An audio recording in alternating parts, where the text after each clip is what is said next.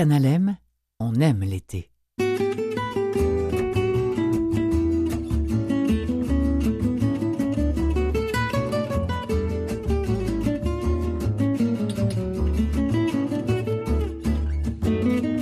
C'est jeudi, c'est jeudi. Et puis je dis ça, mais c'est une expression que je déteste. Mais pourquoi? C'est Ben, moins je- pire que milieu de semaine ou euh, trois quarts de semaine et demie? Mais pourquoi on volerait le punch déjà? Vendredi, c'est juste demain, soyons patients. My God, Benoît Racette, salut! Salut, Emmanuel Robitaille. On fera pas. Ah, c'est notre deuxième collaboration de l'été ensemble. La dernière fois, je pense que je t'ai mentionné, j'ai nommé ton nom euh, à la neuvième minute de l'émission. Alors, on va me dire d'emblée que t'es venu t'asseoir autour du micro dans ta grosse horaire chargée ici au Canal. Merci d'être là. Ben écoute, c'est un grand plaisir, surtout que t'es la femme de cette radio. Trois fois par semaine, on a l'honneur d'entrer dans ton monde et J'essaye, toutes ouais, ces oui. prescriptions. Et effectivement, hein, quand même. Et on va un petit peu euh, où le vent nous mène. Et aujourd'hui, euh, le vent nous mène, euh, entre autres, sur des conseils pour calmer les conflits familiaux. Ah. Je pense qu'on peut l'appliquer à n'importe quel conflit, mais vous en savoir un petit peu plus tout à l'heure. On parle également de comment quantifier notre journée. Tu sais, on a souvent fait, on fait une petite rétrospective de notre journée le soir, mais au lieu d'utiliser une to-do list, Hmm. certaines personnes nous conseillent de le faire avec une to-be list. Donc, au lieu de ce qu'on a fait, ce qu'on a été.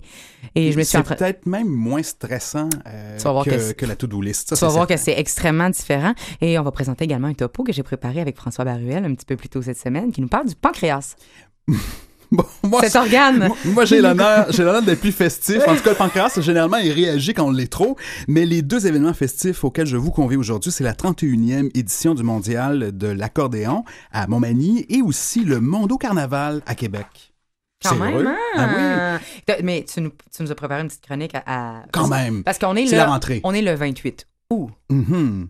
Et la rentrée rime parfois avec des annonces, toutes sortes. Euh, le prof qu'on a, qu'on n'aime pas, mais des fois, c'est l'annonce que notre enfant a besoin d'un plan d'intervention. Et, Qu'est-ce qui se passe dans ce temps-là? Mais le mot fait peur. Ben, presque un plan d'urgence. Je vous dis, on voit les, les, les gens de l'armée arriver en classe quasiment. Tu nous éclaires un petit peu plus? Tu T'enlèves tous les mythes du plan d'intervention? Promis. Dans quelques instants, merci. Restez avec nous. Bienvenue à l'été, tout le monde.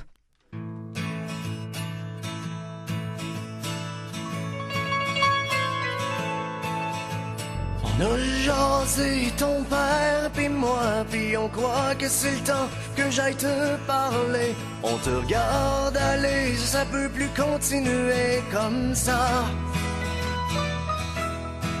T'es plus le garçon que j'ai si bien élevé. Tu sèches tes cours, t'as commencé à fumer. Veux-tu bien me dire ce qu'on va faire de toi? Tes amis, c'est pas des gens à fréquenter. Quand ils ont pas les cheveux longs, ils ont des anneaux dans le nez. On croit juste qu'ils ont une mauvaise influence sur toi. Mais tu sais, mon cœur, on t'aime encore. On veut juste pas qu'il t'arrive de temps. Puis surtout, c'est que les voisins commencent à jaser. Regardons ce qui est devenu le petit gars d'à côté. Tiens avec une gang de drogués. Qui est devenu le beau linge qu'on t'a payé. On dirait que tu sais plus comment t'habiller. Tu sors devant le monde avec des gilets troués. T'écoutes plus tes records la famille mort Tu t'achètes plein de disques avec des noms de morts. Puis ta musique du diable, mais tu l'écoutes trop fort. L'autre jour on t'a pogné les culottes baissées. Avec la petite Julie, la dévergondée C'est péché ces choses-là, tant qu'on n'est pas mariés mais tu sais, mon cœur, on t'aime encore. On juste pas qu'il t'arrive de temps. Puis surtout, c'est que les voisins commencent à jaser. Regardons ce qui est devenu le petit gars d'à côté. C'est à ses paroles ont mal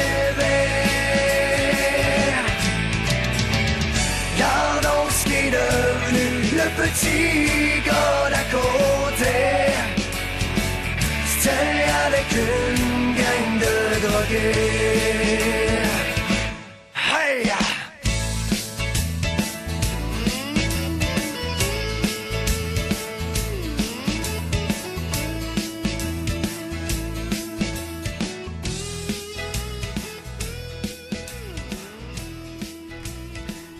Ben, vous avez compris, c'est la chicane Pas à tout. qu'on vient d'entendre. C'est mon, c'est mon silence. Ben non, c'est une blague! Je ici. non, mais c'est- on jase de toi, c'est la question introductive euh, des parents qui sont tannés euh, de chicaner à propos de leur ado. C'est ça? C'est un peu ça, mais Oui. au final, là, comme je vous disais, on va parler un petit peu de conflits, puis tout ce qui Mhm. peut les créer. Puis dans cette chanson-là, on voit bien que parfois, par contraste de valeur, par contraste de personnalité, ça peut nous amener à des fois, à cause des blessures anciennes, que- euh, soyons Ah, clairs. t'as-tu dit un petit peu? Mhm. Je peux-tu euh, je peux-tu y aller un petit peu plus fort? Plus profondément, je connais plus, conscient, c'est plus ça? comme dans souvent, Mhm. voire la majorité du temps dans des blessures absolument. euh, oh non, mais c'est sûr. Là, ce qui nous fait réagir habituellement, là, faut aller voir en dedans. Et euh, à l'approche de la rentrée, les tensions risquent d'augmenter proportionnellement au nombre d'heures de sommeil perdues et de responsabilités ajoutées au Mhm. quotidien. N'en demeure pas moins que. euh, toute occasion de l'année, je veux dire, on est des humains, hein? si on ne savait pas encore. Nous sommes tous des humains et les conflits, bien que parfois on se sente pas bien, c'est pas agréable, ça fait partie de la vie. C'est un peu inévitable si à la moindrement on a des positions, des valeurs, des, des principes, des choses qu'on veut défendre, des points de vue, une opinion. Tu sais, déjà, à la base, on a une opinion, on va s'assiner avec quelqu'un à un moment donné. C'est sûr. Maintenant, c'est comment on les gère, comment on y fait face. Et c'est euh, une psychologue euh, du site euh, psychologie.com, un site que j'aime beaucoup parce qu'il est pluriel, extra- hein? Psycho- C'est c'est ce que important. j'allais aj- c'est ce que j'allais dire psychologie avec un S .com qui est un site extrêmement léger, vulgarisé, facile à comprendre. Et cette euh, psychologue s'est penchée sur le best-seller Conseil d'une amie pour des temps difficiles de la nonne bouddhiste comme dans la une nonne bouddhiste Perna Chodron, mais je sais pas si je le dis bien, c'est O avec tréma, mais j'a- j'avais le goût de me donner un petit accent, je trouve que j'ai l'air On, cool. on valide et on revient sur la question. Et qui a retiré, euh, c'est ça, ah, donc euh, on a retiré ces sept conseils-là euh, à l'intérieur de ce livre-là pour nous. C'est pas toujours des choses abracadabrantes, on va voir qu'au contraire, on a du pouvoir même quand on pense qu'on n'en a pas. À commencer par arrêter de chercher à tout contrôler. Quand on est dans des conflits, on le sait, les relations, ça se fait à deux ou à trois ou à quatre et on contrôle pas tout. Et de l'accepter, c'est déjà un premier pas vers la diminution de la frustration qu'on peut entretenir face à un conflit. Tu sais, combien de fois tu es juste fâché? Non plus parce que la- juste parce que tu, tu veux rentrer cette idée-là dans la tête de quelqu'un. Ouais. dis, si je me mettais un entonnoir dans son oreille, là, semble, un- tu sais, fesser sur le clou qu'on dit, là. Ben non, on peut pas faire changer les gens d'idées tout le temps, lâcher prise, pas tout accepter qu'on contrôle pas la perception des gens, leurs émotions, leur envie. Tu sais, si t'es tout seul à vouloir régler le conflit, que le conflit, là, Non, ça fonctionne pas non plus. Mais c'est pour ça que laisser aller en pensant qu'on est plusieurs, ça, ça fait qu'on on, on est plus doux dans nos relations. On revient à nous, hein? on se dit, OK, Bon. moi, c'est quoi ma position? C'est où ma limite s'arrête Hmm. dans ce que j'ai à. Ce que je peux contrôler et observer et, et rester ouvert et réceptif à ce qui se passe avant de vouloir contrôler ou réagir. Ça, c'est la clé pour éviter que ça empire et surtout euh, de nous donner des émotions négatives qui sont absolument dupliquées, multipliées. Deuxièmement, ne pas attendre que, euh, à ce que euh, ne pas s'attendre pardon, à ce que les choses se présentent comme on le souhaite. Ah, ça, c'est Ah, difficile. ça là, hein? Oh! Même des fois, on, on a, on a tout décidé de la, de la, de la conversation. Ah, ça nous On est tout arrivé. On À la maison, le je suis pavé, sûre. puis on s'en va. Mais c'est pas comme ça que On ça fait un scénario sur le, le- le- la conversation qu'on va avoir avec la personne. Mais moi, j'ai un enseignant qui m'avait déjà dit à- en technique en intervention de délinquance tous les scénarios que vous pouvez vous faire ne vous mènent absolument à rien parce qu'il y a toujours un effet de surprise, d'imprévu. Tu peux pas euh, savoir. Donc, déjà, de pas s'attendre à ce que les choses se déroulent comme on le souhaite. Ce qu'elle dit, cette nonne euh, bouddhiste, c'est que euh, des fois, on a cette pensée magique-là qu'on est supposé vivre toujours dans le positif, que les moments euh, pénibles sont évitables et plus encore, quand on entretient cette idée-là, on peut penser que ça va bien pour tout le monde sauf moi ou que ça doit absolument se régler. Ah, voilà. Ah, parce que parfois, ça peut pas se régler. Parce que des fois, là, on a, là, on a le, le- le scénario idéal. C'est Mm. bien de l'avoir. Moi, je pense que la visualisation est super puissante dans la vie, puis souhaiter que ça se passe bien pour tout le monde, Mm. c'est génial. Mais juste se laisser une petite porte ouverte. Bon, voici mon scénario idéal. Mais ça se peut que ça se passe pas exactement comme j'avais envie, comme je le souhaite, puis ça se peut que ça se passe même pas à comment je pourrais te dire ce mot pour moi dans mon à, à mon avantage comme on pourrait dire, sais. Donc déjà là, on laisse un petit un autre petit lâcher prise sur la, la sortie, je te dirais. le, le, le, le dénouement d'un conflit qu'on a avec quelqu'un. Reformuler les pensées négatives en opportunité à saisir. Nécessairement, ça, c'est super cliché, mais on le fait pas tout le temps. Hmm. Oui, c'est ça. Plutôt qu'être accusateur, parler plutôt des souhaits ou des, des, des, des, des choses positives. là. Ben, en- ben oui, puis toutes les émotions négatives qu'on vit, surtout dans les conflits, surtout dans le relationnel, surtout dans... Plus la relation est profonde, plus il y a probablement des choses qui nous ont éveillés, des... Tu parlais de blessures au départ. Mhm. là. C'est des bons miroirs, ça, des fois, pour nous rappeler ce qu'on a en dedans. Puis ça nous parle davantage de blocage personnel que de ce qui est réellement à l'extérieur. Tu sais, la peur, la jalousie, la déception, l'irritation, la gêne, le ressentiment, la colère, c'est pas le fun à vivre, mais ça nous parle sur- de notre monde interne beaucoup plus de ce que ce qui se passe à l'extérieur. Je peux être jalouse, oui, parce que l'autre personne est un infidèle constamment et, et j'ai des raisons de l'être. Je te dis vraiment un cliché là, incroyable, mais juste pour illustrer. Une, une personne sur deux vit de l'infidélité, c'est ça? Et, Dans les statistiques. oui, mais le pourquoi du comment, de où ce que ça va, puis de où ce que ça part, en tout cas. Et l'autre, euh, l'autre façon de voir cette jalousie-là, c'est de dire, écoute, j'ai pas assez confiance en moi. Hmm. Donc, on voit que la source n'est pas du tout à la même place. Simplement de se dire, si je vis une émotion négative, qu'est-ce qui m'appartient là-dedans? Déjà là, c'est le fun. Ça évite de tomber dans le blâme de l'autre. Rester dans son émotion, ça, ça aide vraiment beaucoup. Ne pas tout le temps vouloir se sauver, parce que qu'est-ce que ça fait après? Ben, si on sauve, euh, c'est. Je, je sais pas, on, on, on, accumule. On accumule. Ah, voilà, ben, ben oui, ah. Tu sais, le genre, tu ça te tente pas d'être fâché après ton chum, ta blonde, parce que tu l'aimes. Puis, Hmm. Ah oui. puis si t'es fâché après, tu peux créer un conflit, mais là, il y a des risques qui t'aiment plus ou qu'elle t'aime Hmm. Donc, plus. éviter le conflit, au fond, c'est une manière d'accumuler une montagne de ressentiment puis juste partir conflit. plus vite d'une relation. Est-ce que tu te rappelles-tu la famille. fois où la vaisselle n'a pas été mise à bonne place, puis que là, le conflit de 2011 est ressorti? Mhm. C'est à peu près ça que ça peut donner. Hein? Une chose à la fois. Prenons le temps de ressentir même le désagréable, OK? Arrêtons d'en vouloir aux autres. Plus facile à dire qu'à faire, on va se le dire. Moi, je te dirais oui, ça c'est sûr. Mais le reproche, toujours selon Bernard Chadron, Chadron, Trail run. Ch- Chadron. J'ai roulé mon R hein, tantôt, c'était ça. Euh, auteur du best-seller Conseil d'une amie pour des temps difficiles, desquels sont tirés ces sept, euh, ces, ces sept conseils. Au-delà de nous protéger, euh, c'est- c'est dans, dans le fond, ce qu'elle, ce qu'elle a dit, c'est que en vouloir aux autres, c'est une barrière qui nous empêche de communiquer, premièrement, et au-delà de nous protéger, elle nous bloque d'une véritable résolution de conflit.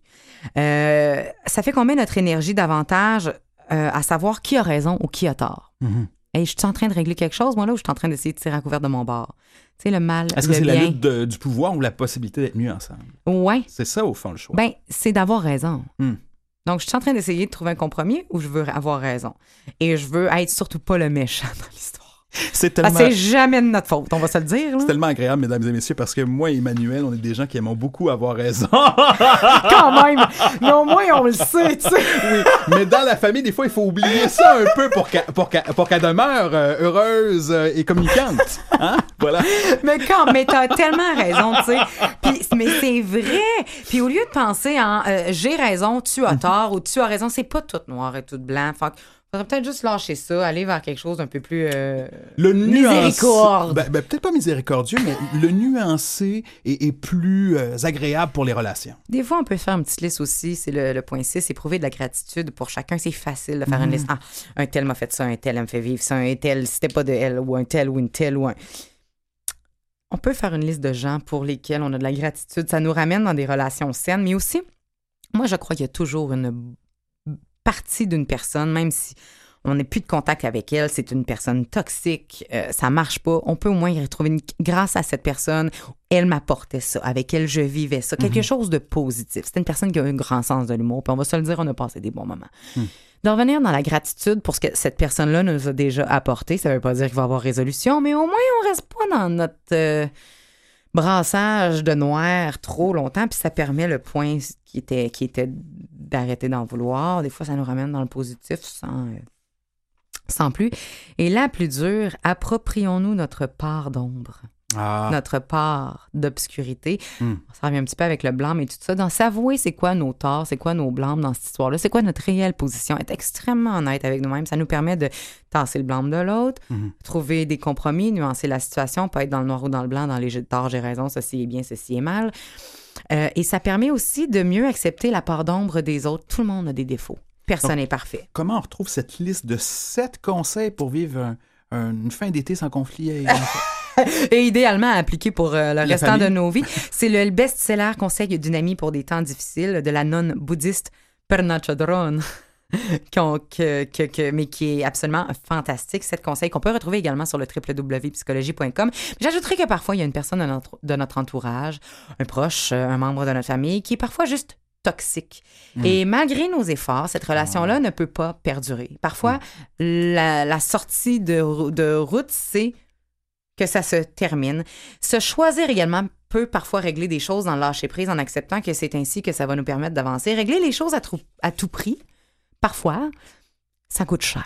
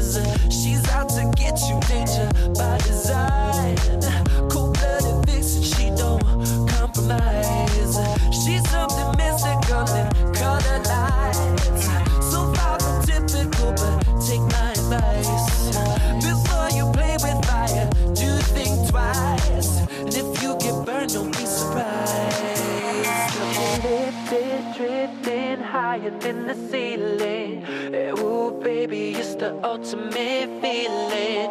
You got me lifted, feeling so gifted. Sugar, how you get so fly?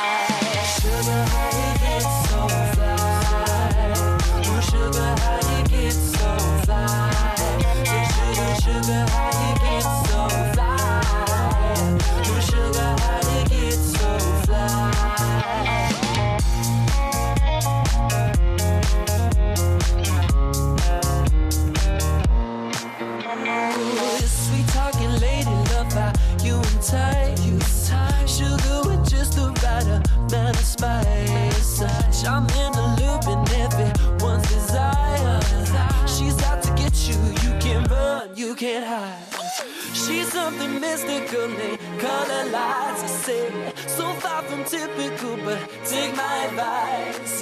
Before you play with fire, do think twice. And if you get burned, well, baby, don't you be surprised.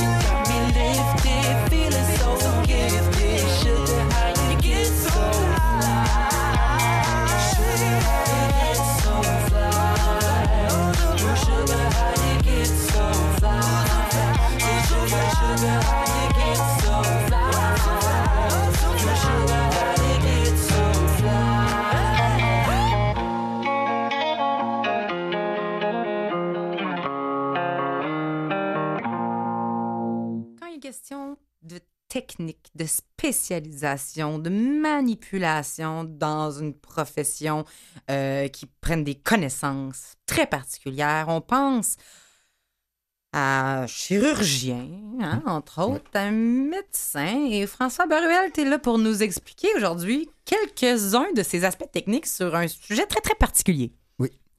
Précis, dirais-je.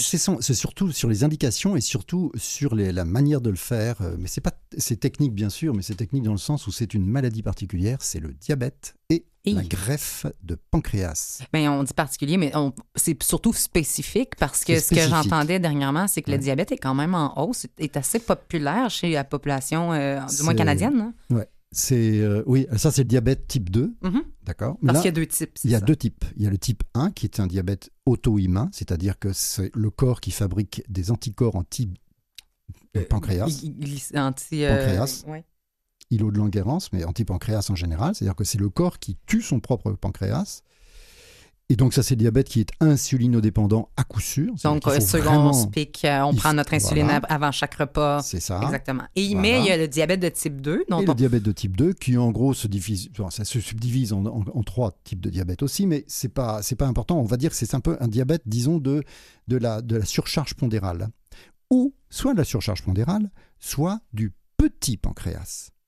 Oh, Parce que on en a deux. ça peut être, oui, tu peux, tu peux avoir un, tu peux, c'est l'expression, c'est une, une image qui marche bien, c'est que tu peux avoir une, une carrosserie de- d'un 15 tonnes et avoir un pancréas d'une Fiat 500. Et moi qui mélange encore une Géo Métro et une Mercedes, mettons. Là. Alors d'accord, Ça, le ça 15 veut juste tu vois en dire, gros quand même. hein. tu vois ce que c'est un 15 tonnes quand même à peu près. Pas tant. le poids. Pas tant. mais ce que je comprends, c'est que tu peux avoir un beau pancréas visuellement, mais quand dans le moteur, ça marche pas. Ouais, oui, c'est ça. Ça Exactement, c'est ça. La capacité est toute petite, c'est un tout petit moteur. Donc euh, tu pourras pas avancer très loin et là tu vas avoir un diabète de type 2 même Ah, si ok. tu as un poids qui est pas énorme. Mais il y a des choses, il y a des techniques qui avancent et la greffe fait partie maintenant des possibilités. C'est ça. Donc il y a deux greffes possibles, soit la greffe du, du pancréas lui-même, qui fonctionne assez bien, qui demande évidemment de prendre des corticoïdes et des immunosuppresseurs. Le problème, c'est que les corticoïdes, quand on en prend trop, ça provoque un diabète, parce que les corticoïdes provoquent une insulinorésistance. C'est-à-dire qu'en fait, il faut que le, le pancréas qui a été greffé fabrique deux fois plus d'insuline pour pouvoir lutter contre les corticoïdes qui sont là. Mais ils sont, ils, ils savent pas parce qu'on a un nouveau pancréas qui va être deux fois plus performant qu'un pancréas normal. Au Non. contraire, il, est- Non, il il fonctionne à un niveau 100%, mais pas à 200%. là, Non, pas à 200%. Donc actuellement, pour Hmm. jusqu'à maintenant, c'était le problème, c'était ça, c'est que les Ah, greffes ne marchaient plus Il y avait à un cause effet collatéral Voilà. indésirable. Exactement, une réinduction d'un diabète. Donc maintenant, on commence à supprimer les, les- les corticoïdes et on ne laisse plus que les immunosuppresseurs à vie. Ce qui fait qu'à 10 ans, on a un taux quand même de 80% de gens qui ne se piquent pas du tout.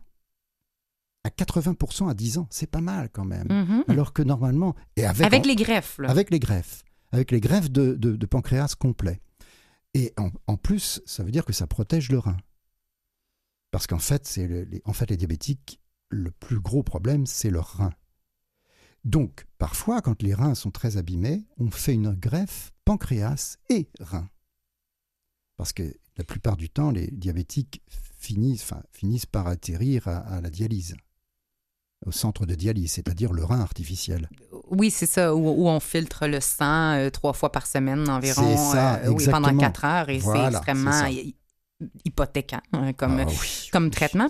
J'ai de la difficulté à faire le lien avec le rein, par contre. Est-ce que c'est parce qu'il y a trop de médicaments qui viennent avec la greffe et que le, le- on a misère à filtrer? C'est qu'en fait, le diabète de type 1, Parce que le rein, c'est un filtre. Hein? Fait le, rein, c'est un filtre. Exactement, c'est exactement ça.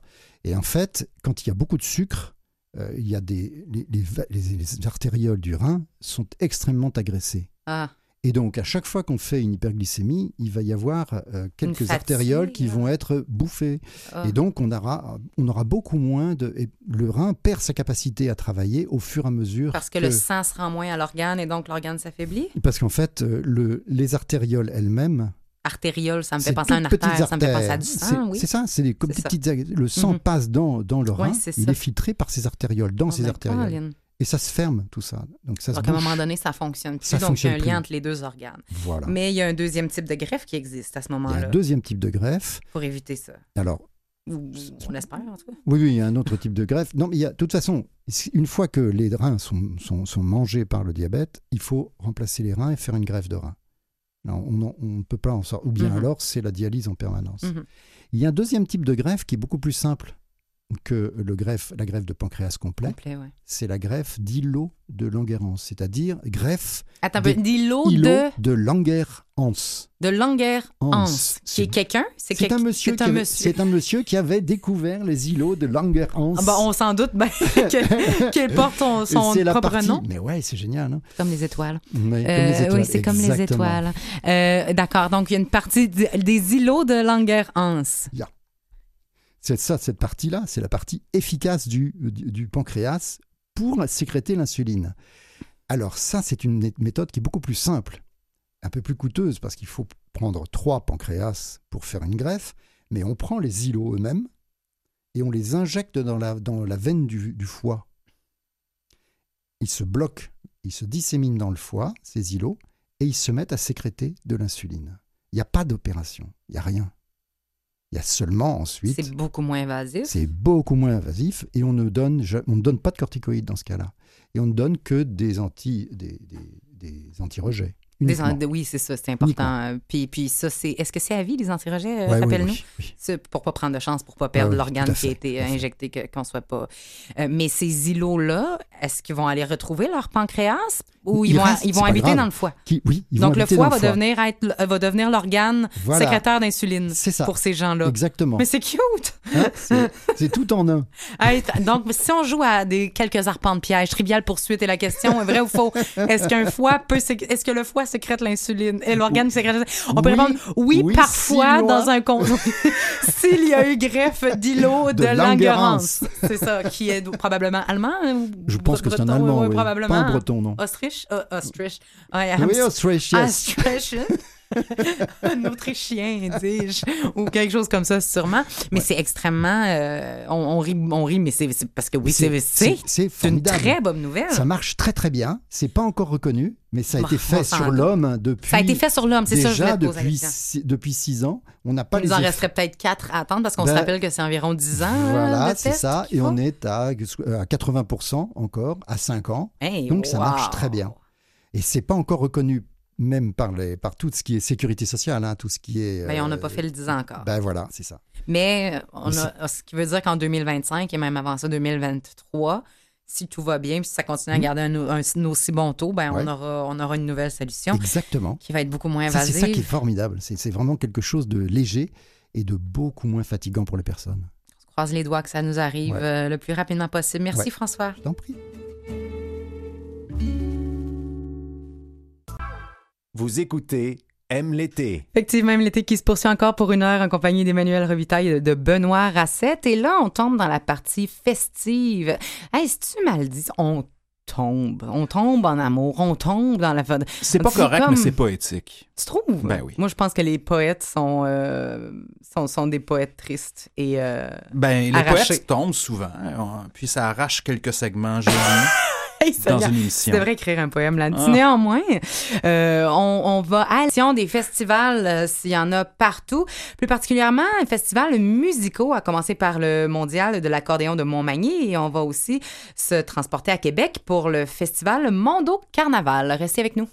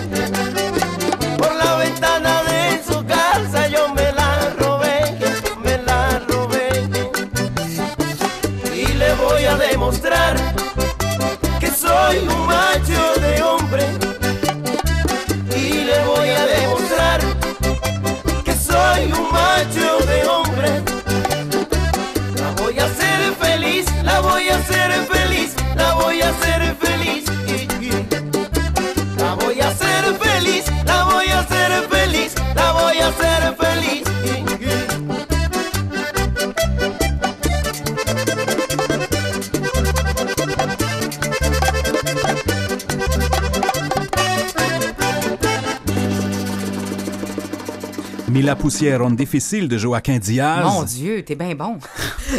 quel, quel personnage. Mais c'était surtout quelle musique. Et Effectivement. d'ailleurs, ça passe le pas à un festival euh, assez unique. Euh, Peut-être pas au monde, là, mais euh, presque. On parle bien sûr de la 31e édition du Mondial de l'accordéon et on a avec nous Reynald Ouellet, directeur artistique euh, de ce mondial qui se tient comme toujours à Montmagny. Bonjour. Bonjour. On est très content de, de faire entendre aujourd'hui l'accordéon. C'est assez particulier. Il n'y a pas beaucoup de festivals qui ont comme appui euh, autre chose qu'un style musical, mais qui se concentre comme ça euh, sur, sur l'accordéon. Euh, pourquoi l'accordéon, mais surtout pourquoi Montmagny? Ben, nous, ici à Montmagny, euh, quand on a débuté le festival, c'était pour mettre en valeur une riche euh, tradition qu'on a ici d'interprètes de, de l'accordéon et également aussi de fabricants d'accordéon. Euh, le modèle de petit accordéon diatonique là, qui, est, qui est utilisé pour la musique traditionnelle du Québec. Fait qu'ici, il y a deux fabricants qui euh, artisans qui fabriquent des accordéons en plein temps. Ah bon, ben c'est donc c'est très c'est très régional, c'est du coin, mais il reste qu'il y a des artistes de partout dans le monde. En fait, on, on retrace 12 pays différents de provenance euh, d'artistes. C'est assez populaire l'accordéon, c'est pas juste dans le traditionnel québécois. Non, non, puis dès, dès la première édition, on a voulu présenter l'accordéon, mais sous toutes ses facettes, euh, euh, les, les- les- les différents modèles, il y a plusieurs modèles d'accordéon différents et qui sont déjoués dans des pays différents, avec euh, des techniques différentes pour en jouer, également les répertoires qui vont avec ces instruments-là. Puis on a voulu mettre ça aussi, mettre la musique du Québec aussi au niveau des, des grandes musiques du monde. Fait que on, on en profite de, l'événement pour présenter les musiques qui viennent d'ailleurs, les, les- les types d'accordéon qu'on n'a pas ici, mais également on met en présence la musique traditionnelle du Québec. En somme, il faut le dire, vous le dites, pas juste dans ce festival là, qui se tient du 29 août au, au 2 septembre, là, vous le dites, la musique traditionnelle québécoise, c'est de la musique du monde. Ben, Est-ce qu'on peut dire ça? Quand on va à l'extérieur, là, moi je suis moi-même accordéoniste, souvent je suis appelé à, à participer dans des festivals en Europe, aux États-Unis, partout. Mhm. Euh, on fait partie des musiques du monde, euh, la musique du Québec. Ici, ben, c'est notre musique à nous, c'est, nos racines profondes. Bien sûr, euh, c'est nos racines profondes, mais il reste que ça, ça se partage. Euh, euh, par ailleurs, et c'est pas seulement du traditionnel que vous faites entendre pendant ce festival. là. Il y a, il y a d'autres styles musicaux qui sont représentés. Non, on essaie de toucher à tous les, différents styles. Euh, Bien entendu, on, passe par la musique classique, parce qu'avec euh, l'accordéon de concert maintenant, qui a été développé euh, par les Russes, on peut, on peut interpréter la musique euh, dite classique, le répertoire de Bach, Vivaldi, etc. Et on présente du jazz, on présente de la musique pop, et également ben, les musiques traditionnelles de différents pays, parce qu'ils sont tous différents selon les pays. Mais c'est effectivement extrêmement intéressant. L'accordéon est pas nécessairement toujours, pas comme le piano ou la guitare, qui sont extrêmement populaires, connus du grand public. Mais c'est proche du piano quand même. Mais bon, Euh, oui, mais, mais vraiment, en tout cas, moi, je me considère comme une néophyte dans le domaine des, des accordéons. Et pourtant, euh, le musicien avec qui je travaille en joue. Et il est très jeune. Est-ce que vous avez remarqué euh, une différence de tendance dans les âges? Euh, y a-t-il beaucoup de jeunes? De relève accordéoniste. Oui, accordéonistes. Ben, ici au Québec, on a une très belle relève au Oui, niveau hein? D'ailleurs, on les, on les présente durant le festival.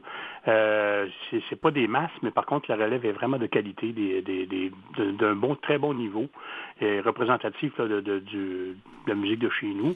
Mais c'est un mouvement qui est mondial. Partout dans le monde, l'accordéon, on le retrouve. Il y a des, il y a des mouvements d'accordéon euh, en Bretagne, dans le Poitou, en France. Il y a- il y a, des, des centaines de Hmm. Ah oui. d'accordéon maintenant. euh, Ben, c'est malheureusement presque cliché. On l'a- l'associe souvent euh, à, à la France, mais donc vous le disiez, il y a aussi euh, des interprètes basques. euh.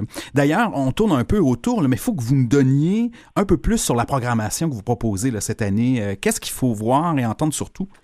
Ben, faut pas- premièrement, il faut venir faire un tour à Montmagny, dans cette magnifique ville accueillante. Bien sûr. Et rendu sur place, ben c'est ça, on a une programmation qui est très riche. Vous pouvez euh, re- retrouver tous les détails de la programmation sur le site web, là, euh, accordéonmontmagny.com. Mais on essaie de présenter euh, des concerts en salle. Euh, aussi, on a des scènes extérieures ouvertes au, au grand public. C'est gratuit. Euh, Montmagny devient vraiment festif là, durant tout le week-end de la fête du travail. Il y a des, des stages d'accordéon qui ont débuté ce matin. Donc, Ah, ça, les gens heureux. peuvent venir Oui. apprendre, ils pouvaient s'inscrire et venir apprendre euh, des classes d'accordéon. On a le musée de l'accordéon qui est ici à Montmagny, donc où on peut découvrir toute l'histoire de, de cet instrument-là depuis les tout débuts, aller jusqu'aux aux instruments modernes. On a des, des- une soirée de danse, on a plein d'activités euh, pour tous les, tous les goûts, tous les genres. Justement, dans la programmation, vous avez parlé énormément de tous les styles dans lesquels l'accordéon peut aller et qu'on se doutait peut-être pas pour les gens qui en connaissent moins. Est-ce que vous avez utilisé justement ces styles-là pour créer des soirées plus jazz, des soirées plus classiques, des soirées plus traditionnelles ou tout est mélangé? Euh, en général, c'est pas mal tout mélangé. On essaie de, de, de- d'avoir une Ah, touche à tendance tout, là. petit peu de tout pour que les gens puissent fa- se faire Oui. un choix. Mais après ça, à l'intérieur de la programmation, bien entendu, il y a des, des, bon, des, des- des concerts plus thématiques, là, OK. soit, soit musique classique ou en jazz. Mais, euh, Puis on danse aussi, du- comme vous le disiez. c'était vraiment que les gens puissent découvrir toute la richesse de cet instrument-là qu'on retrouve partout à travers le monde. Fort heureux. Et bon, vous le disiez, il y a aussi euh, quelques concerts gratuits, euh, accessibles d'ailleurs pour les personnes en situation de handicap là, qui sont à l'extérieur. Euh, par contre, est-ce qu'il reste des places pour les concerts en salle en ce moment Oui, déjà? il reste toujours des places, oui. C'est- c'est- J'ai te- communiqué avec la billetterie. Là. Même on a une billetterie en ligne maintenant là, sur le site Internet. Là, donc- Non, non, il y a toujours des bonnes places de disponibles.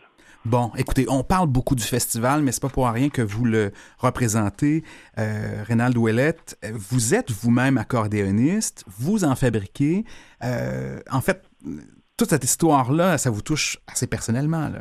Ben, depuis 30 ans, le festival, c'est la 31e édition. Depuis la, la toute première édition, je suis impliqué. Euh, au début, on était un groupe là, d'amis là, qui, qui a concocté une programmation. Hmm. Mais depuis une trentaine d'années, c'est moi qui dirige euh, l'événement euh, au niveau de la programmation. Euh, maintenant, bon, on a, on a commencé à développer une relève au niveau de l'administration ici. Fait qu'on a une belle équipe qui travaille autour, qui gravite autour du festival. Bien entendu, ben moi, j'ai été impliqué pendant plus de 30 ans là, à, la mise en place de cet événement-là. Puis, euh, de par le fait que je, que je suis moi-même accordéoniste, ben, j'ai été invité à participer à d'autres festivals à travers le monde, partout, puis même aller enseigner l'accordéon. Donc, euh, c'est ce qui nous a permis d'alimenter notre réseau de contacts à travers le monde. Ben c'est, c'est heureux, euh, puis c'est comme ça que vous avez réussi à tisser avec vos amis, comme vous le dites, euh, parce que bon, les musiciens sont toujours de bons amis. vous avez réussi à, à- à tisser euh, des toiles un peu partout. Et, et justement, là, en point d'orgue euh, à, cette entrevue, c'est quoi qu'il faut entendre absolument, là, où il reste des places, peut-être en salle? Avez-vous un coup de cœur personnel? Allez-y, votre coup de cœur de ce festival, même si je veux pas que vous fassiez d'ennemis, là. mais mais c'est quoi qu'il faut voir? euh, je rappelle d'ailleurs que c'est du 29 août au 2 septembre. euh, donc, à partir Ben, d'aujourd'hui? Un concert qui est vraiment incontournable, c'est le concert de demain soir, de vendredi soir, c'est le concert d'ouverture, où il y a sept euh, artistes différents, sept musiciens, groupes de musiciens différents qui vont se produire, des, des courtes prestations d'environ 15 minutes. Puis ça donne vraiment euh, un beau, euh, un bel échantillonnage de la, de la programmation du festival. On essaie de, de- de présenter les différents types d'accordéon, les différents styles. Puis c'est un concert qui est vraiment très apprécié. Puis moi, j'ai toujours beaucoup de plaisir à l'écouter. Ben, écoutez, j'ai beaucoup de plaisir. Je, je vous confesse aussi que mon grand-papa était accordéoniste. euh, euh, donc, Ça nous euh, touche tous. hein. C'est comme une vocation. C'est dans nos, nos cordes de cœur. Oui, vraiment, absolument. Mais on vous souhaite un excellent festival et on n'oublie pas demain d'aller voir ces sept virtuoses se présenter à nous, néophytes comme érudits. Et on trouve plus d'informations aussi sur accordéon Montmagny. N'oubliez pas, M-O-T-M-A-G-N-Y.com. Merci beaucoup, Monsieur Ouellet. Je vous souhaite un magnifique festival. Euh, merci beaucoup, puis bienvenue à tous.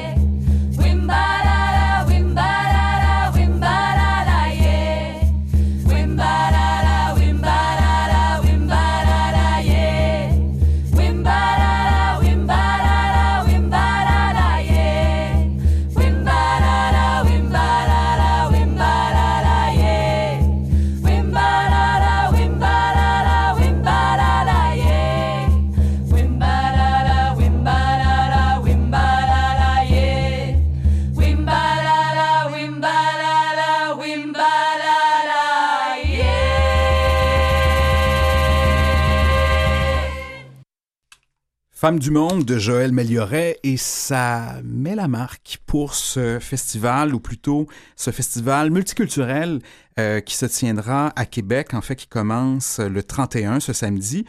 Mondo Carnaval, c'est essentiel puisque c'est le seul euh, festival à Québec. Bonjour madame. Oui, bonjour. Bonjour, j'avais je vous entendais tout juste. Vous êtes Douana Balzé, la directrice générale Oui. de, euh, de ce festival. Euh, écoutez, cette année, euh, la femme ou les femmes, j'aille ça dire ça, la femme. Je suis tellement désolé, mesdames. Les femmes du monde sont à l'honneur. C'est le thème qui domine cette sixième euh, édition. Pourquoi avoir euh, décidé de, de, de, de mettre en, en valeur particulièrement les femmes du monde? Tout simplement parce que la femme, c'est le personnage, c'est l'univers même. hein. C'est c'est la femme qui porte le monde, comme on dit. Mm. Donc un hommage euh, à la femme, aux femmes du monde. C'est ça, c'était, euh, ça se présentait euh, comme ça devait être fait. C'est une évidence. C'est une évidence. C'est l'évidence même. Oui.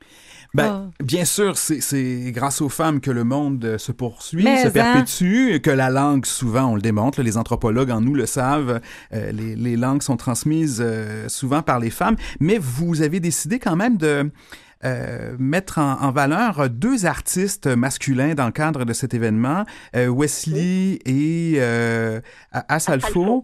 Donc, Oui. euh, euh, pour- pourquoi avoir décidé de, de donner la parole particulièrement à, à ces deux artistes? Tout simplement, euh, l'événement se, se- se- est construit autour des femmes, mais on sait que les femmes travaillent avec les hommes aussi.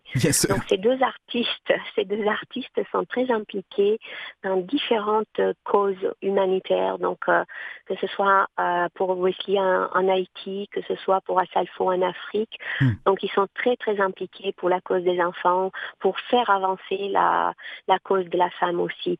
La femme, être femme en Afrique, c'est complètement différent d'être femme en Europe, d'être femme en Amérique euh, euh, du Sud.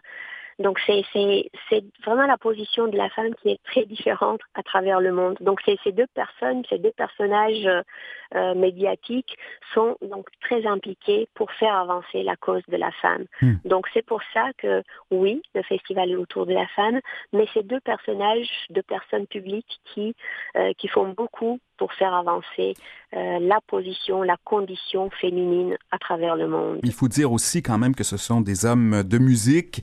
Euh, rappelons que Wesley a été gagnant du prix Juno 2009 en musique Tout du monde. 2019, 2019. 2019, oui. Euh, euh, et euh, il y a aussi, ben, Asalfo a, a eu quand même une reconnaissance particulière de l'UNESCO depuis. C'est un ambassadeur. C'est un ambassadeur. Exactement, oui. Et, et donc, au- au-delà de, de ce- ces essentiels porte-parole, euh, la programmation ressemble à quoi cette année? Vous avez misé beaucoup sur la musique, pas seulement, mais Oui, c'est côté ça. musique. Benoît, moi, j'ai dit, Ah, c'est la musique. Il dit, il y a du sport aussi, Emmanuel, mais je suis tellement pas sportive dans l'âme. Je suis une artiste. Mais hein. Commençons d'abord par la musique, parce qu'Emmanuel est aussi chanteuse, euh, entre autres. J'y étais avec mon petit dada. Ouais, c'est ça. Donc, Mais c'est la musique, c'est la musique, la danse, musique. des animations euh, autour de, de, de, de, de la danse, autour de, des- des arts du monde. hein. Donc nous avons toutes sortes de représentations des arts et des cultures. Donc on parle de musique, on parle de danse. On sait que le monde se réunit en général autour d'une bonne assiette avec de la musique et de la danse. C'est, c'est, en général ce qui fait que l'échange et le- l'échange, le partage se fait mieux. On peut ne pas parler la même langue, mais euh, la- le, le sport, le, la, la, la- le côté saveur et puis la, la musique, la cuisine, danse oui. réunit, réunit les gens autour d'une bonne discussion, d'un bon dialogue qui peut, euh, qui peut se construire. Écoutez, Donc, ces mots, je, euh, je- vais devoir euh, oui. les reprendre parce qu'il il reste que vous êtes le seul festival euh, multiculturel à Québec. Euh, comment vous trouvez que les gens reçoivent ce festival-là? Est-ce que ce dialogue, il va bien dans, dans, dans, dans la ville de Québec? Est-ce que vous trouvez ça heureux comme rencontre? C'est, c'est une rencontre qui est très très heureuse. Le public est vraiment très heureux de, de, de, de, que, que, que nous, nous ayons pu provoquer ces rencontres-là. C'est pas un simple festival, hein, Mondo Carnaval, c'est... Même est- 850 c'est un lieu de artistes, là? Pardon? Il y a 850 artistes quand même, c'est ben, monumental. dire, il y a, il y a neuf groupes de carnaval, donc on- nous avons des partenariats avec des carnavals euh, à travers le monde, hein, donc Mm. le carnaval de Guadeloupe, le carnaval de Martinique, le carnaval de la Guyane. Donc nous avons cette année, par exemple, neuf groupes de, de carnaval de Guadeloupe qui, Mm. qui arrivent et deux groupes de la Martinique. Donc c'est des groupes euh, pour la plupart euh, d'une composition féminine. hein. Donc vous allez vraiment voir les femmes sous, sous tous les aspects hein, de des, des, des différents euh, des différentes cultures. Donc il faudrait oui. pas passer sous silence votre traditionnel défilé? Très important, le défilé Mondo le Carnaval. C'est vraiment le clou de, de- du Oui. festival, hein, parce que ça réunit, ça réunit du, du point de vue euh, couleur, de, de, de- des sons, et puis c'est vraiment très très festif. On invite euh, tous les Québécois, hein, les Québécois d'ici et d'ailleurs, parce Mhm. que nous sommes tous Québécois. Donc on, on arrive euh, d'ailleurs d'une manière plus récente, ou alors euh, on est depuis plusieurs années ici. Mais on invite donc tout notre public à venir nous rejoindre sur la troisième avenue. Le défilé partira à 16 heures euh, sur la troisième avenue à partir de la rue du Pont jusqu'à la 13e rue et euh, par la suite ça continue jusqu'au parc. Donc c'est très important de, de, de, de mentionner ça. Venez et partez avec le, une fois que le défilé est pa- passé dans un, dans un coin de rue, le, le, le défilé, euh, l'événement ne finit pas. Il faut l'accompagner, il faut arriver Il faut jusqu'au en faire parc. partie. Il faut en faire voilà, partie. il faut en faire partie, c'est exactement le mot. Merci, vous me l'avez arraché de la bouche. Il faut faire partie du, fait, du défilé parce Ouais. que nous sommes tous québécois, c'est le vivre ensemble ici à Québec. On, Mm. on travaille tous, on habite les uns à côté des autres, mais on n'arrive plus à dialoguer. hein. C'est très important d'arriver à se parler pour bien se comprendre, pour bien vivre ensemble. Mais c'est que le quotidien Donc, le est rendu tellement chargé aussi que tout l'aspect ludique, passe-temps, temps d'arrêt à ne rien faire et juste prendre co- contact avec l'autre devient comme Ah oui. casé en deux activités, deux, deux, deux, deux travail, deux chiffres, de, l'épicerie. Donc là, tout le monde arrête et tout le monde prend le temps d'aller se présenter puis se serrer la main, tu sais.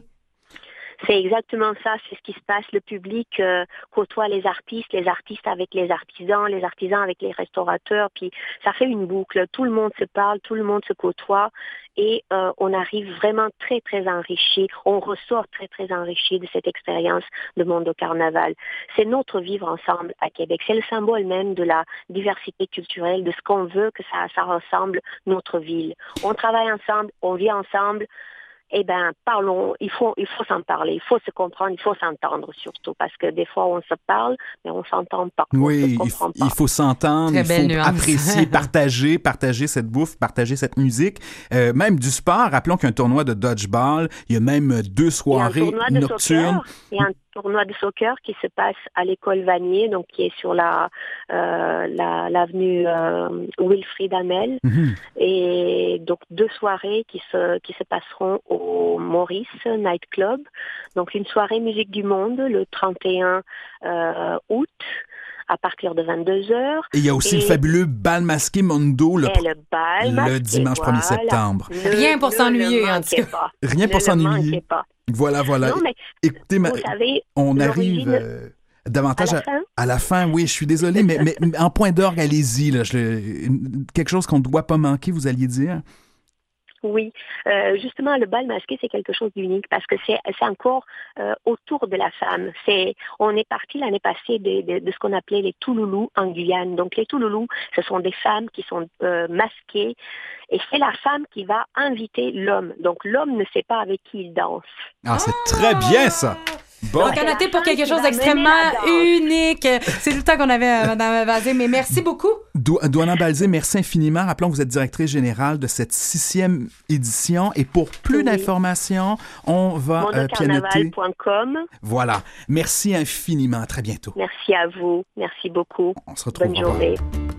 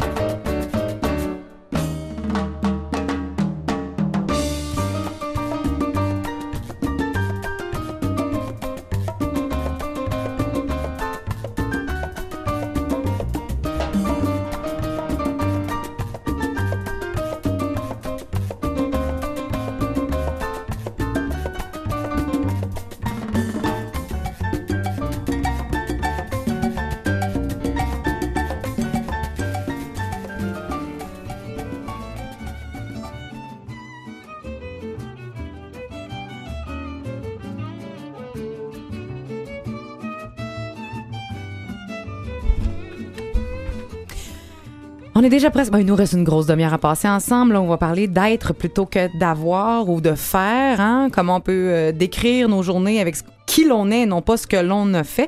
Tu vas nous parler également de la rentrée. Et la rentrée, ben, c'est l'occasion aussi de penser au potentiel des élèves. Et des fois, le plan d'intervention, il vient aider à mieux C'est faire ça, c'est pas un gros apprendre le méchant potentiel. tout le temps, C'est pas toujours un gros méchant, non, non. Mais il nous aide à, à- à nous mettre en, en bonne voie sur euh, la réussite, mais aussi euh, quelque chose comme euh, l'estime de soi.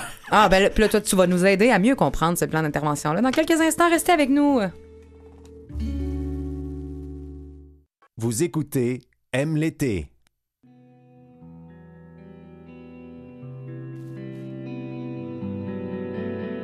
Deux chaises, une table, un lit, un toit, c'était tout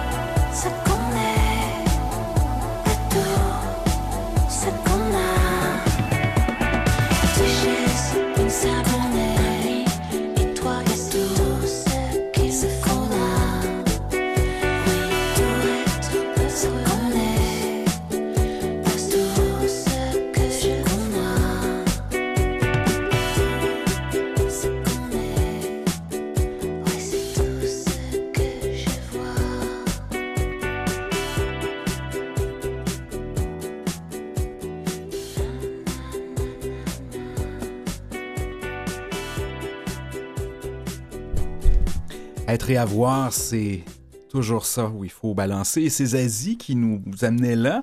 Évidemment, c'est Emmanuel, euh, Emmanuel Robitaille et Benoît Racette qui sont avec vous pour la prochaine demi-heure. Et, c'est une bonne question pour commencer parce que vous regardez sur- sûrement votre liste là, des choses à faire aujourd'hui, puis là, ça longe. Ben, mon Dieu, moi, j'ai un agenda euh, papier, puis j'ai tout écrit. C'est tout écrit, mais Personne s'en sort. Personne s'en sort, puis c'est- difficile. On est vraiment basé sur ce qu'on fait plutôt que ce qu'on est.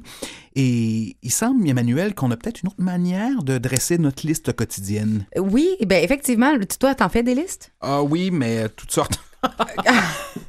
Tu leur recommandes. Tu sais, des fois, on fait plus de listes qu'est-ce qu'on fait de choses dans la liste. Là, c'est surtout que c'est rochant de voir que le trois quarts, tu es obligé de le reporter sur une liste après. Enfin bref, c'est Ben, mais c'est intéressant déplaisant. qu'est-ce que tu dis, comme parce que justement, est-ce que ça a vraiment un effet bénéfique sur notre euh, estime, notre sentiment de satisfaction et notre sentiment d'avoir réussi nos journées que d'avoir à reporter?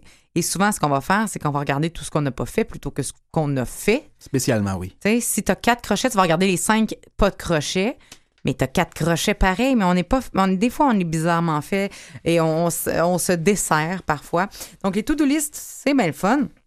Moi, comme je disais, je suis fan de to-do list. J'ai mon agenda papier toujours ouvert. J'écris tout, puis en même temps, ça me permet de rien oublier. Puis, tu sais, euh, des fois, je me rajoute des petites choses faciles, genre arroser mes plantes. Puis là, ça m'a pris cinq secondes, j'aimais full ça, puis j'ai fait un crochet, puis là, je me sens bien, bien efficace. Oui, voilà, voilà. Je triche un peu avec mes to-do list, mais c'est pas grave, je me fais plaisir, je m'amuse. oui. Mais il y a, mais il y a d'autres choses qu'il faut cocher, là. Effectivement. Eh, Explique-moi, je- j'essaie de comprendre. On peut faire une to-be list plutôt qu'une to-do list dans notre journée pour mesurer euh, comment on est efficace, comment on a bien fait dans notre journée en fonction de ce qu'on est plutôt que ce qu'on a fait. Parce que comme le dit si bien Dwayne Dyer, tu n'es pas ce que tu fais, car si tel était le cas, à la seconde où tu ne le fais pas, tu, Tu n'es n'es plus. plus. Voilà. C'est la vérité de la palisse qui nous tombe comme ça. Tu n'es plus. Hey, mon Dieu, on dirait que tu viens d'avoir genre une épiphanie. Ben oui. non, mais, dis- mais comment je la fais, cette liste-là? Sauve-moi, Emmanuel. C'est- Mais c'est à vous, tu sais, tu fais Oui. comme, ben, t'as bien raison. Je suis un être humain en dessous de ce que je fais comme action. Mais je connais quand même des gens qui ont essayé des compensations. J'ai entre autres une, une collègue qui, à certains moments de la journée, devait faire des choses, mais pour elle. Tu sais, un exercice, être bien, c'était écrit quelque part dans son Mais agenda. on va encore plus loin parce que ça, ça reste le faire, mais c'est très bien de faire des choses pour soi. Là. Tu sais, aller à mon cours de yoga, puis bloquer, puis fermer le téléphone, puis moi, je prends pas mes rendez-vous, puis je prends pas mes appels, là, je suis au yoga. Pour moi, ça, c'est extrêmement important. Mais il y a un article qui est paru sur le tinybuddha.com, un que j'adore, le petit Bouddha, qui nous permet des fois de nous ramener un petit peu à ça comme ça, qui nous donne des trucs super simples, qui nous aide à parvenir à une journée basée sur l'être plutôt que le faire. Euh, donc, plutôt que de voir dans notre agenda, dans tous les crochets qui indiquent fait sur notre liste, hein, prendre un temps pour s'asseoir en silence le soir. Parce que souvent, on va faire cette rétrospective-là. Je sais pas, en tout cas, si vous êtes comme moi, dans- le soir, là, on arrive pour s'endormir, là, on a cette petite zone là, où on est un peu engourdi. Puis là, ah, là, il y a- ça, ça nous réveille, ça nous sursaute parce qu'on se rappelle qu'on n'a pas fait telle affaire ou qu'on aurait dû faire telle affaire. Ou... Hein. Là, on s'installe en silence. Et euh, de voir comment on s'est senti dans notre journée. Hmm. Mais aussi comment les autres, on pense qu'ils se sont sentis en notre présence pendant la journée. Qu'est-ce que qu'est-ce qu'on sème pour soi-même et pour les autres dans notre quotidien avec notre façon d'être? Et ça, je dois t'avouer, je fais ça. Moi Presque tous les aussi. jours. Ah non, non, mais oui, oui. Ça, ça vient parce que, qu'on le veuille ou non, on a beau travailler dans les chiffres, on a beau travailler euh, dans les objets, c'est toujours les gens là, euh, avec qui on travaille essentiellement. Eh Ben, on a des collègues, on a des clients, Toujours. on a nous-mêmes, on a une famille si on, quand on rentre à la maison ou des amis, même nos animaux de compagnie. Est-ce qu'on a été. Puis, parce qu'on va voir que ça va loin. On croise des gens dans la rue simplement à exister en société, Hmm. euh, à moins qu'on soit dans un chac bien, bien loin en Estrie. Euh, Il y a des chances qu'on ait dû sortir, prendre le journal, on a salué un voisin, tu sais, je veux dire, il y a- il y, a une base. Là. Donc, euh, qu'est-ce que l'on sème pour soi-même et pour les autres? La qualité de notre journée change à la minute où on se met à changer la façon dont on la mesure. C'est l'auteur euh, de l'article Nancy Daly, une mère de quatre enfants, auteure et éducatrice euh, en CPE d'ailleurs, qui euh, a établi des questions importantes à se poser en fin de journée. T'es prêt? On y va. Comment était ma journée? Est-ce que je me suis sentie en paix, calme, plusieurs moments dans la journée, majoritairement? Si oui, on peut se donner beaucoup de points pour ça, beaucoup de morceaux de robot, comme on dit, pour se tirer là sur la liste. Est-ce qu'on a été aimant? Est-ce qu'on a agi ou réagi avec compassion? Quand Manon a renversé son café sous moi? Est-ce que je me suis retenu de klaxonner quand l'autre en avant a pas starté assez vite à mon goût sa lumière rouge sur Papineau? Parce que, tu sais, des fois, là, on trouve qu'il y en a qui dorment la Switch, hein, on va se le dire. Je sais pas, on a toute notre petite, on a toute notre petite affaire Mais sur la route qui nous dérange. Ah, non, excuse-moi. On va se le dire, ils sont tous moyennement adaptés. OK. Donc là, tu peux pas prendre des transports en commun, point. OK, donc vive le char. Euh, je continue. continue. Si oui, on s'ajoute des points. Donc, notre journée n'en a été que meilleure si à chaque fois qu'on aurait pu réagir ou choisir la peur ou la colère, on a choisi autre chose, la compassion, l'amour, la compréhension. C'est qu'on a été un pas pire humain, là, tu sais. Est-ce qu'on est resté conscient et à l'affût de la beauté autour de nous? Est-ce qu'on a pris le temps de le voir et de l'apprécier? Que ce soit un enfant qui rit, un papillon qui vole, le reflet du soleil sur notre plancher le matin quand le café coulait. Mais tu genre, ça, ça s'appelle la contemplation. Et on prend pas beaucoup le temps de le faire. Est-ce qu'on les a pris pour acquis, ces affaires-là? C'est le fait que j'aie pu mettre mon gilet préféré, non seulement j'ai pu me l'acheter, ce gilet-là, mais il était propre en plus. Quelle chance! Quelle chance en ce jeudi! Quand même. hein? Et euh, est-ce qu'on a de la gratitude? Est-ce qu'on est capable encore d'apprécier ce qu'on a, ce qui nous est présenté dans les choses simples? Oui, beaucoup de points. Est-ce qu'on a pris le temps d'être silencieux et immobile, prendre le temps de respirer pleinement? On parle souvent de la respiration, mais juste de le faire, de se l'être accordé. Il n'y a pas beaucoup plus être que respirer puis cligner des yeux dans la vie. Ton cœur, il s'occupe de lui-même tout seul, il peut battre tout seul, mais tu tu respires aussi. Mais tu sais, juste prendre conscience de tout ça, puis que tu es vivant, ça, ça peut être une base de fun. Euh, Est-ce qu'on a apporté notre aide ou notre réconfort à quelqu'un dans le besoin? Euh, pas parce que c'est inscrit sur notre to-be list, mais parce que ça venait vraiment du cœur. Hmm. En as-tu tendu la main aujourd'hui? Est-ce que j'ai souri souvent aujourd'hui? Est-ce que j'ai même ri? J'ai-tu même un fou rire? Parce que moi, je pense que ça, c'est euh, exposant 14 là, dans, le, dans la liste. C'est comme j'ai ri, deux points. J'ai souri, deux points. J'ai l'abandon total. Le fou rire, Oui. c'est 30. OK? Euh, est-ce que j'ai vécu des moments inattendus de joie aussi ou est-ce que j'ai même cherché à en créer moi-même? Est-ce que j'ai aimé ce que je faisais pendant ma journée et plus encore les gens avec qui je le faisais? Et cette question-là, ces questions-là nous mènent à réaliser que notre journée-là, elle était parfaite en termes de qualité.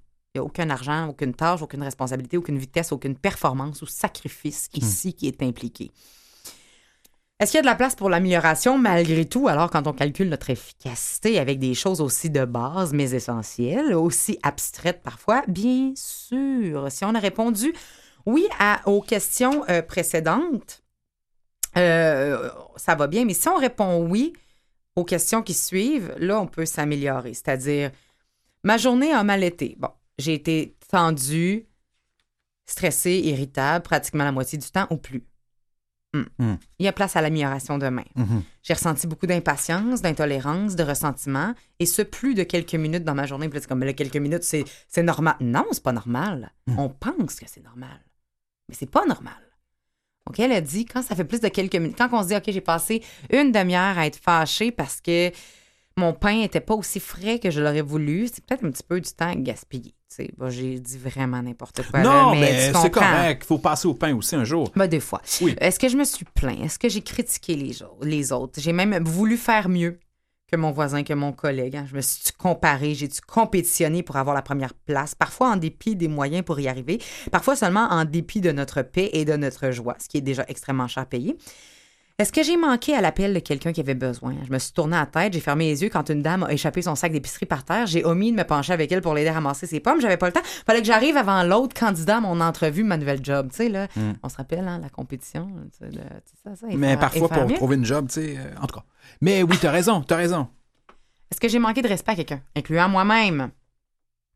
Est-ce que j'ai pris pour acquis les magnifiques choses qui sont passées autour de moi et pour moi en omettant de les voir et les apprécier à leur juste valeur? Donc, si on répond oui à une ou plusieurs questions, on sait qu'il y a place à l'amélioration. Soyons pas trop durs, soyons extrêmement in- indulgents. Demain sera meilleur. La première étape, ben, c'est d'être plus conscient sur comment on a été plutôt que ce qu'on a fait, un vrai rea- reality check, et, euh, et voir comment, dans 24, on se laisse 24 heures, on se fout de tout ce qu'on a à faire et on se concentre sur l'être.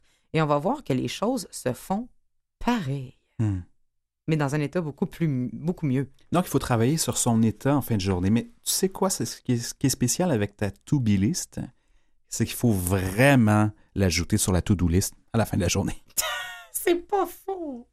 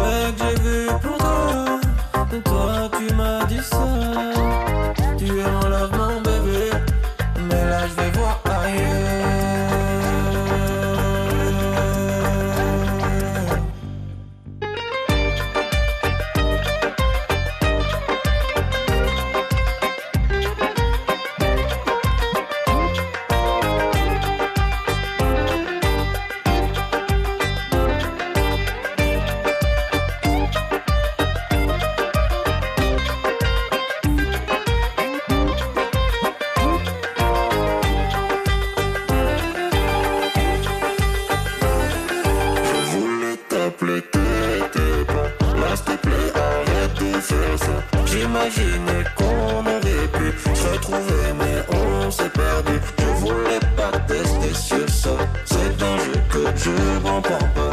Nous deux c'était bien au début. On est parti quand l'autre est revenu. Je voulais t'appeler, t'étais pas là, s'il te plaît. Arrête de faire ça.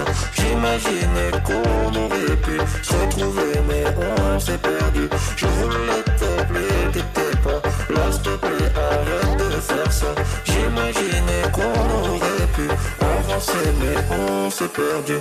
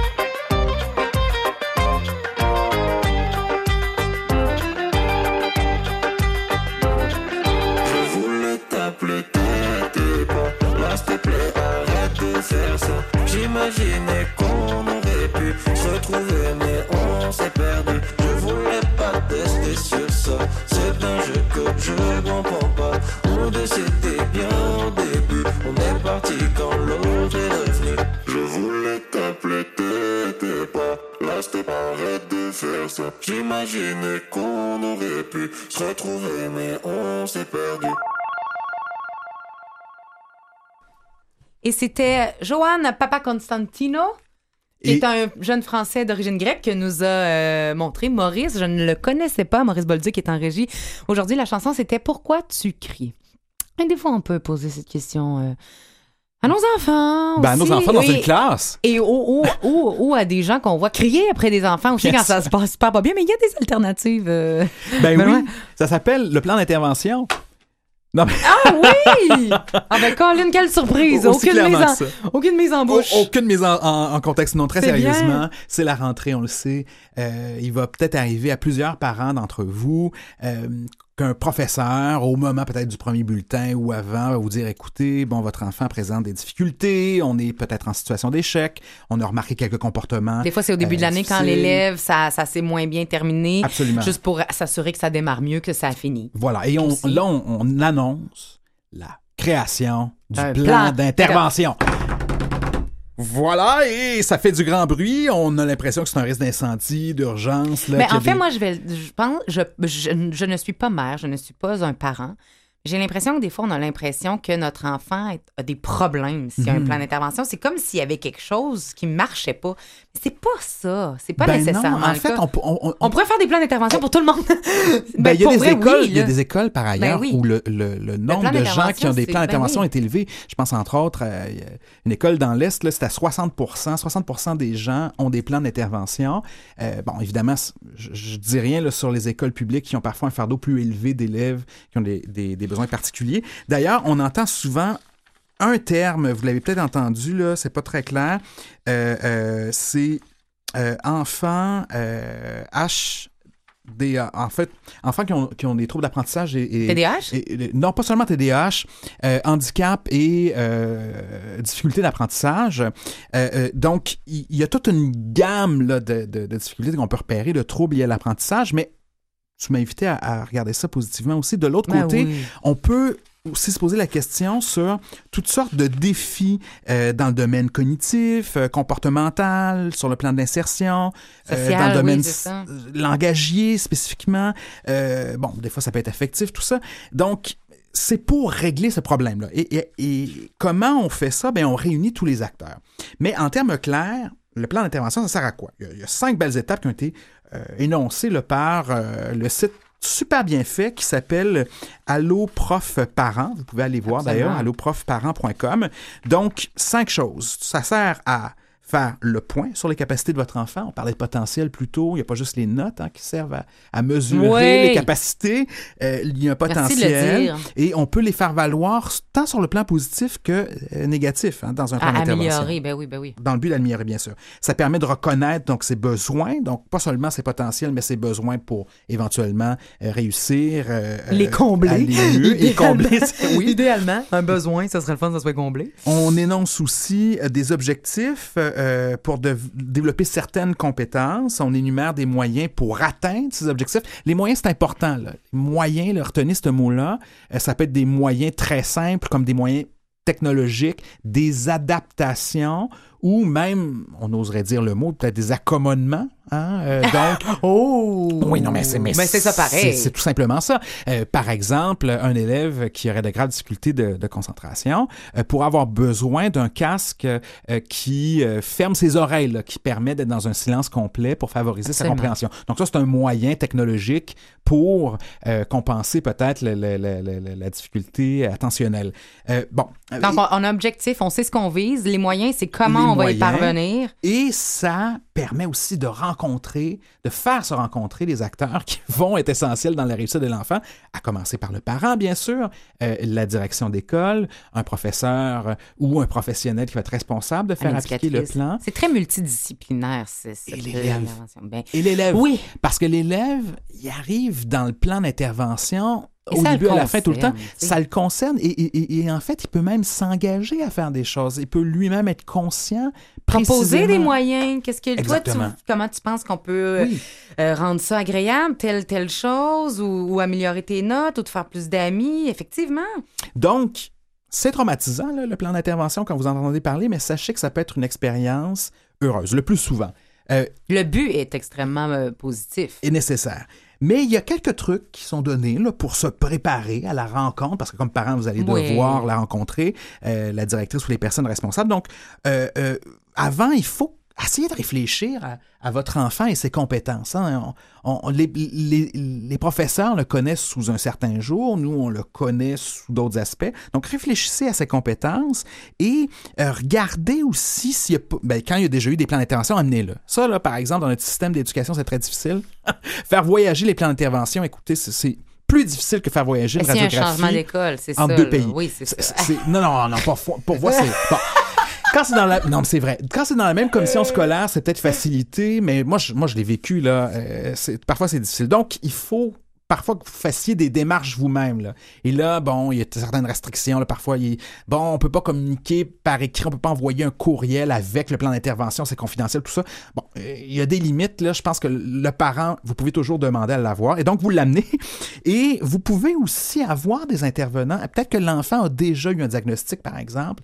Peut-être qu'il y a des intervenants euh, qui sont clés dans sa vie. N'hésitez pas à faire arriver. J'ajouterais même quelque chose.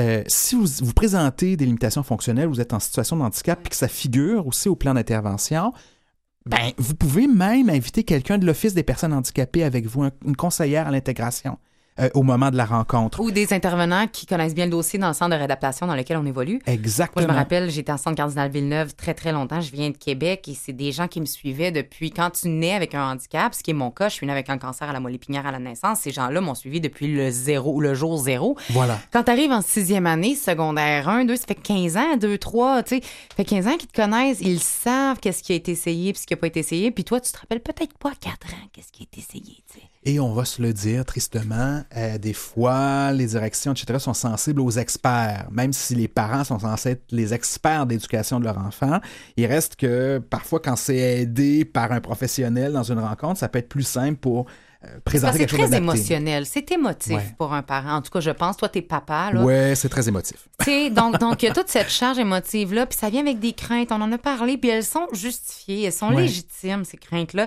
Donc, des fois, d'avoir un cadre plus extérieur, pas plus crédible nécessairement, mais vraiment une source où on est neutre, on se base sur des faits, une expertise, puis on enlève un peu cette charge émotionnelle-là. Ça peut même nous aider en tant que parents, là, juste de savoir qu'on peut être appuyé.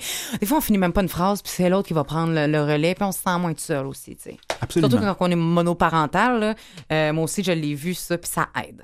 Et c'est sûr que l'enfant, ça peut être à la fois intimidant, mais ça peut être aussi intéressant, interp- euh, quand, quand je pourrais dire, ça peut aider aussi de voir qu'il y a autant de personnes mobilisées pour, notre nous. réussite. Les adultes signifiants là, qu'on en a autour, euh, c'est très heureux. Donc, il y aurait plein de manières d'aborder ou de conclure sur, sur, sur le, le- le plan d'intervention, mais moi, j'avais envie de vous parler de la situation problématique potentielle. Problématique. Oui, j'aime ça. Problématique potentielle. C'est ça. Vas-y, je t'écoute. Ben, je viens quand même de la défense de droit, j'ai pas le choix d'y arriver.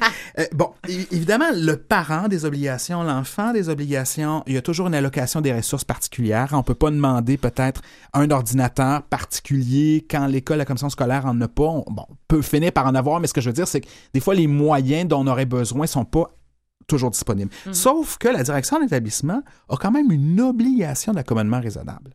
Donc, euh, si par exemple, vous avez besoin d'un sac pour mieux vous organiser, OK? C'est une méthode éprouvée depuis trois ans. Puis le code de vie dit non, pas de sac. Là, vous contrevenez au code de vie. Là, la direction dit on ne peut pas faire ça.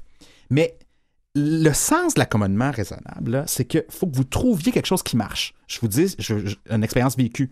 OK, pas de sac, le code de vie, il veut pas, mais par exemple, un enfant qui a un trouble attentionnel important en a besoin, puis c'est avéré que c'est bon euh, pour s'organiser. Ben, c'est quoi en fait la raison pour laquelle dans le code de vie, on ne veut pas de sac? Ben là, le directeur dit, ben écoutez, c'est parce qu'il transporte toutes sortes d'affaires. Là, tous les trucs interdits dans le code de vie, comme l'iPod, le, téléphone, machin, ils s'y retrouvent. Fait que là, tu donnes cinq minutes aux enfants, puis évidemment, ils vont avoir une petite oreillette sur, sur, l'oreille, là, puis euh, on contrevient non seulement au code de vie, mais à la bonne marche de la classe. Eh bien, ah, savez-vous ce qui a été trouvé? Un, sac transparent, ça existe. Donc, Wow! alors, les- OK. les- les- Donc, on ne contrevient pas au, au code de vie. Exactement. On, on répond aux besoins de l'enfant. Voilà. Et, et c'est l'esprit de l'accommodement raisonnable. Donc, Et- il faut être capable de discuter créatif. Il faut vraiment être créatif. Puis des fois, là, on, pense qu'il n'y a pas d'issue ou il n'y a pas. Puis moi aussi, je vais t'en en dire une qui est arrivée. Euh, J'allais à l'école et tous les transports au secondaire, le transport a été euh, enlevé, transport adapté, les petits autobus jaunes avec un lift pour les fauteuils roulants. Il restait juste les longues. Moi, je pouvais pas entrer euh, sans ça, bien sûr. Donc, ma mère, avec toute sa, sa grande, son grand courage et sa grande fougue, a appelé l'école. Elle a dit, écoutez, c'est dans votre responsabilité d'offrir un, transport sécuritaire à mon enfant pour qu'elle se rende à l'école. Vous lui enlevez son transport, vous trouvez un transport. Et l'école a fait en sorte que je me- j'ai été à l'école en taxi pendant Ah, trois ans. Mais ça, ça pourrait être un cas de commission des droits de la personne ou du protecteur de l'élève. Non que- mais, le- le- non, mais la commission scolaire a été extrêmement Ah, c'est gentille. On s'est pas Ouais. longtemps, mais ma mère a été game de demander. Donc, n'hésitez pas à demander. Voilà. Parce que quand on demande Parlons-nous, pas... dialoguons et, et- et surtout demandons les moyens réels dont on a besoin pour réussir. Merci beaucoup, Benoît Racette. C'était extrêmement intéressant. Merci à Maurice Bolduc en régie. Merci Louis Garon à la coordination. Merci à Claire Guérin à la recherche. Merci tout le monde. À demain. Thank you.